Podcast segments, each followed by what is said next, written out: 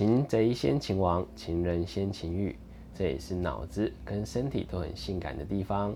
我是你们今天的情欲主播曾燕，大家好。那今天很开心为大家请到了异物梗塞的心爱教练小静。嗨，大家好。嗨，小静。那异物梗塞其实超有名的。真的吗？你在我们这个圈子只要讲义务，大家都知道。但我们怕观众不太知道义务梗社是什么样的团体，方便跟我们介绍一下义务梗社吗？好啊，其实义务梗社，如果大家在网络上 Google 的话，那个梗社的社不是真的噎到那个梗塞，它是色情的色，所以是义务梗社。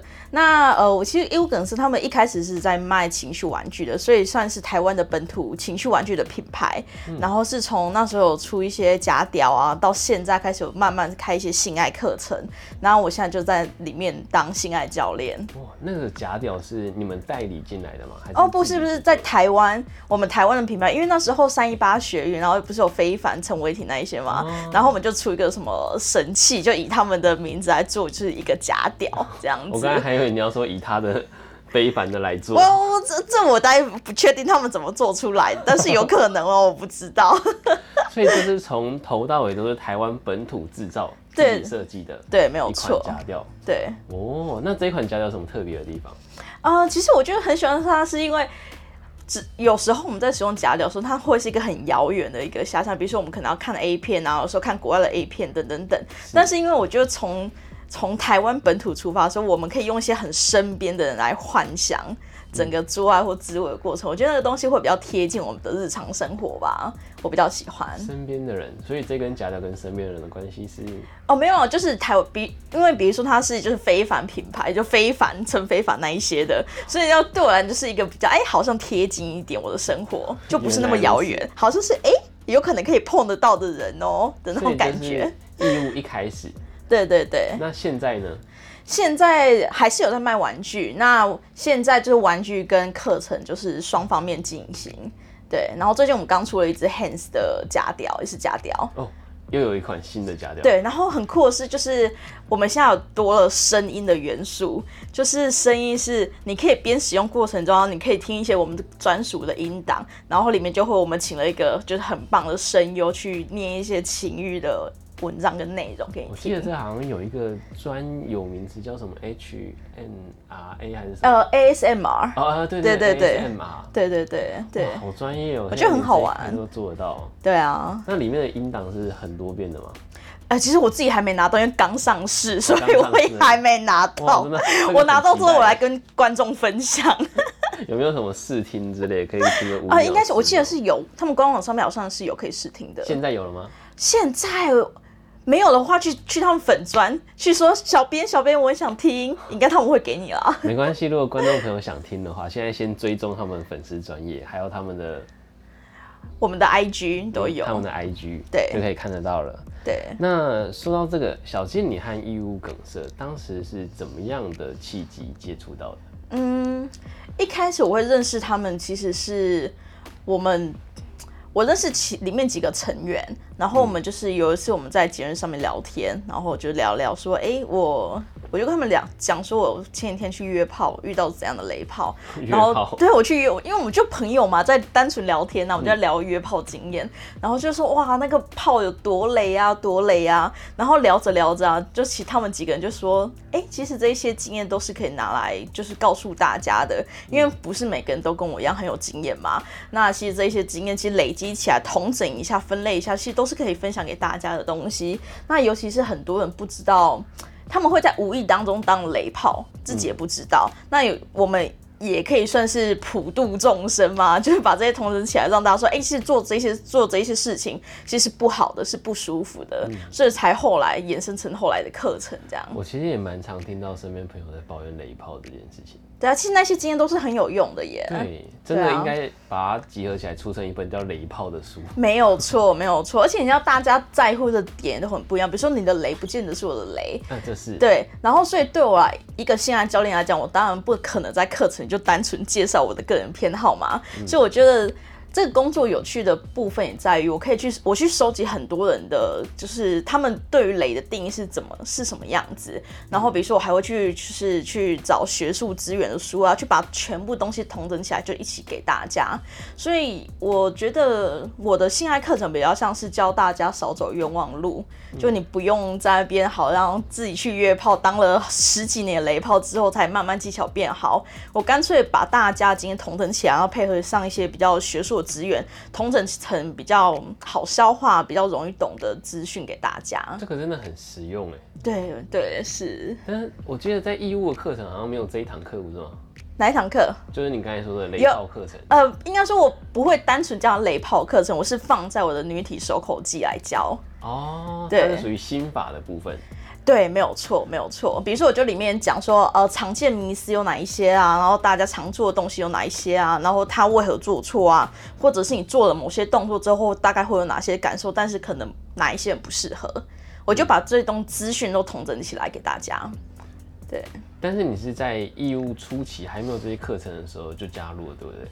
嗯，应该说我加入的目的就就是我们一起同整这个课程，所以而且一开始我加入的时候，我其实不是讲师，我一一开始是以模特的身份出道的。哦，你是模特？一开始我是模特，所以你是被操作的人。对对对对对，就是会有个讲师在我身上摸我的鼻这样。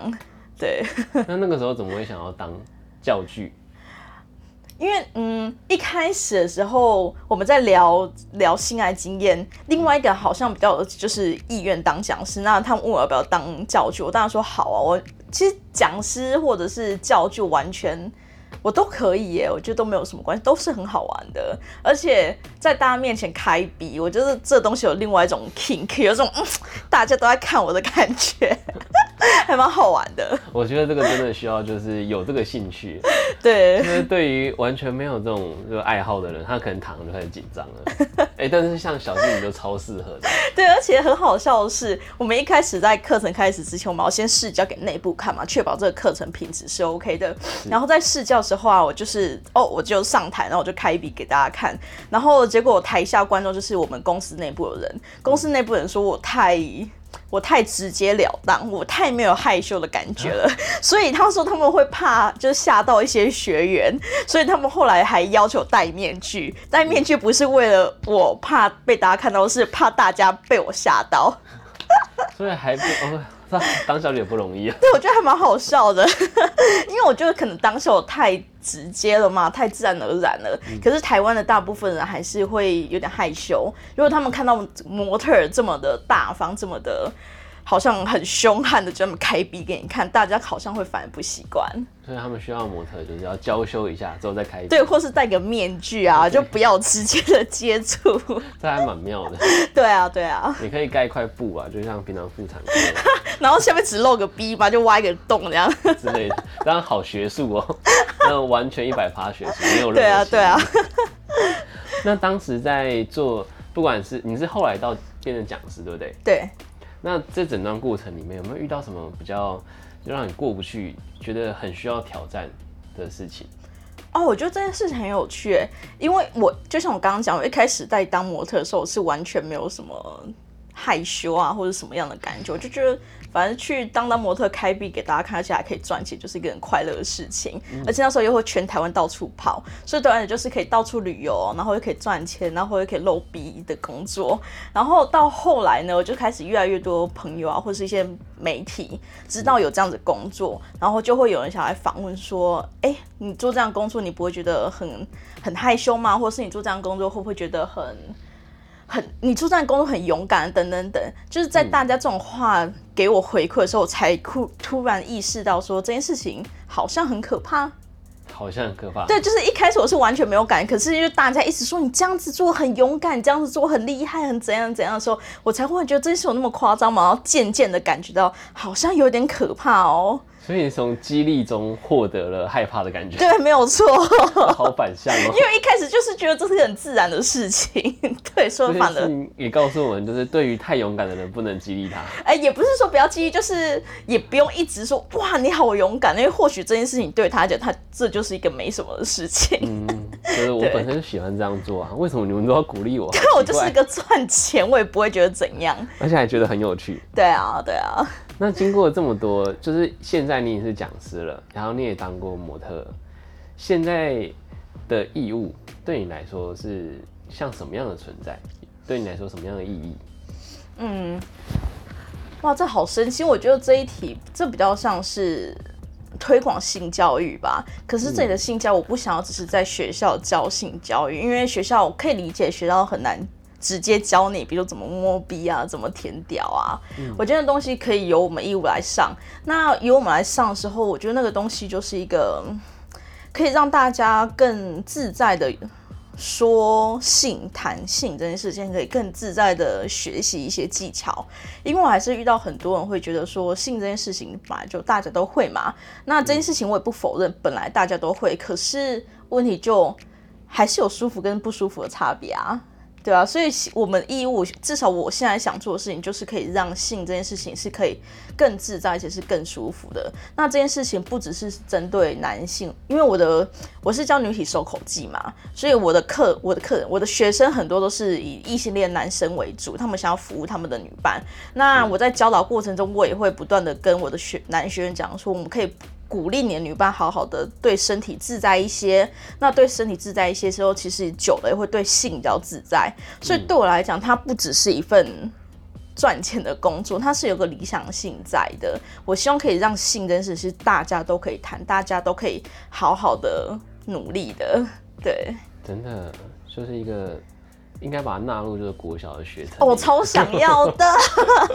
因为我现在因为有时候有些大学的学生社团会邀请去演讲，然后虽然在演讲当下不能去教那些性技巧等等等，可是我可以讲一些很，比如说很破麻的事情啊，或是我自己打炮换书间，我可以讲一些有的没的事情。其实现在学校开始有慢慢一些在，就是一点一滴在转变了，我觉得都是很好的。在。好，我们先跳脱我们的立场，因为我们其实是很支持这件事。嗯嗯嗯。在另外一派不支持的人眼中，你觉得他会有什么样的疑虑？哇，呃，比如说你怎么可以到？你怎么可以乱教小孩啊？或是这种东西你怎么可以公开的谈啊？丢不丢脸，恶不恶心啊？就先不要讲他们观感，那个太主观了。嗯。指的是今天我们真的这样教了，有没有可能造成实际上的不好的事情发生？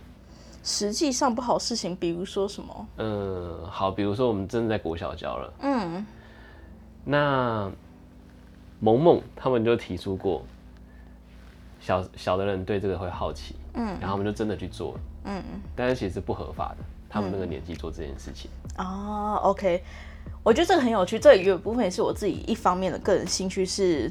未成年的性这件事情，我们到底怎么看待？那我个人一个进的身份来讲，我是非常非常支持的。就算是再怎么不合法，我觉得合法跟合不合理这两件事不见得是一样的。有些事情不合法，但它或许是合理的。那未成年的性就是一个，比如说十六岁或十五岁，比如说啊不要讲年纪好，大家可能会有点疑惑。国二、国三的学生，其实大家回想自己的经验，多多少少都会对性一些有一些好奇呀。有些憧憬，甚至是想尝试。那那个时候，为什么他们这样子尝试就是不合法的？我觉得这也是大家可以去想想看的。所以也不用想说它到底合不合法，我觉得那都不是重点。我重点是今天合不合理嘛？我们回想一下我们自己的经验，这件事情就是一个很自然而然的事情而已。那回归到萌萌的说法，如果我们今天没有一些更多元的方式是做性给大家看，或做爱给大家看的话，其实学生们他们也不是都看不到这些。资源随便上网看都有，而且再怎么装那个什么中华电信不是那个守门员吗？嗯，你再怎么装那个守门员，跟你讲，现在大家小朋友都很厉害，都可以绕过那个东西，对，都会翻墙，对啊，对啊，你甚至去朋友去外面手机借个，只要有网络地方都看得到任何色情资源，对啊，那与其我们给他就是让他看那么多不见得是好的东西，我们就干脆也不要说。不要看坏的，是我们就给他多一点好的东西，多一点哎，我们经验是什么样子，让他们去做选择嘛，而不是就封杀掉我们这边的资源。对啊。那如果撇开法律，嗯，谈社会责任的话，比如说他们真的有小孩跑出来了，以他们年纪可能会影响到学业对或是会他们也没钱负担，对这个部分该怎么办？啊，我觉得这个东西很重要，是要教要教大家如何避孕。哦就是性交对我来讲，它里面是包含包含避孕的部分。然后这个避孕呢，就是好，我就讲我之前经验好了。我之前在大学当就是性也不是性，就是一些性别课程的的助教。然后那时候呢，都会有大学生私底下来问我说，避孕要怎么吃？像这种东西，其实都是在学学程里面，就是可能国高中的学程里面可以教的东西，可是没有任何人教，导致他们现在不知道发，就是他们发生的事情的时候不知道该怎么办，然后就变成来找我。我觉得那个东西应该是，其实大家都应该学习你主你如何避孕，或是保险套怎么戴。等于我们在教正确健康的性爱知识的时候，同时也要教避孕。对，甚至那个那个性知识不见得是要正确，不不见、哦不见得要正正正 就是健康。其实我很支持国小可以叫 S A 吗？就告诉大家说，如果你有这些想法的话，都是没有关系的哦。我个人觉得 S N 超健康的，哦，对，那也可以，那也可以。但比如说像这一种，我就觉得很棒啊，就让小孩去发，就是各种多元发展嘛。对啊，所以我就不只是像那个部分啊，就避孕是一个。然后我这几年很嗯、很在意的也是，也是那个什么堕胎。堕胎这件事情，因为太多社会压力给女生说堕胎很可怕，或者阴灵跟着你，而且都会有一些恐怖片，我不知道你有没有看过，恐怖片会说女孩堕胎之后都会阴灵就跟着你被子，然后就是会吓你。然后我就像那个东西都不断在告诉女生说，你就是不可以去堕胎。那这件事情很奇怪，为什么不可以堕胎？而且是堕胎跟怀孕这件事情，堕胎其实是相对来讲安全的。现在科技已经进步成这个样子，我们还在停留在一百年前的观念吗？但是堕胎现在执行堕胎都是很安全的，就不跟生小孩比起来，它风险是低的。对，我就像这种东西，大家有时候换个观念去想想看它。那假设你今天真的不让那个女孩堕胎好，她这生出来就面临像你刚刚的问题，社会给的支持不够，资源不够，然后她给的她无法给予小孩东西，那这小孩的会过得比较好吗？真的。对，而且那个妈妈也过一定会过得不好啊，对啊，所以那干脆堕胎一个选项给他是更好的、更恰当的。哇，我觉得小金你刚才提到的东西都是很有，就是很完整的。就像我们政府在推动法案的时候，同时也会推动一些配套措措施，然后其实你都已经想好在里面了。没有错，政府快找我入阁。好，那今天就是很谢谢小金带我们认识了异物梗塞。嗯，其实，在我们录音之前，我跟小金聊了很多，他还有一些很有趣的东西可以聊，比如说破马电台，对，然后还有那个幻术的事情。我觉得下次我们有机会也可以再聊一聊。好，下一集见，好，那就下一集见喽，拜拜。拜拜。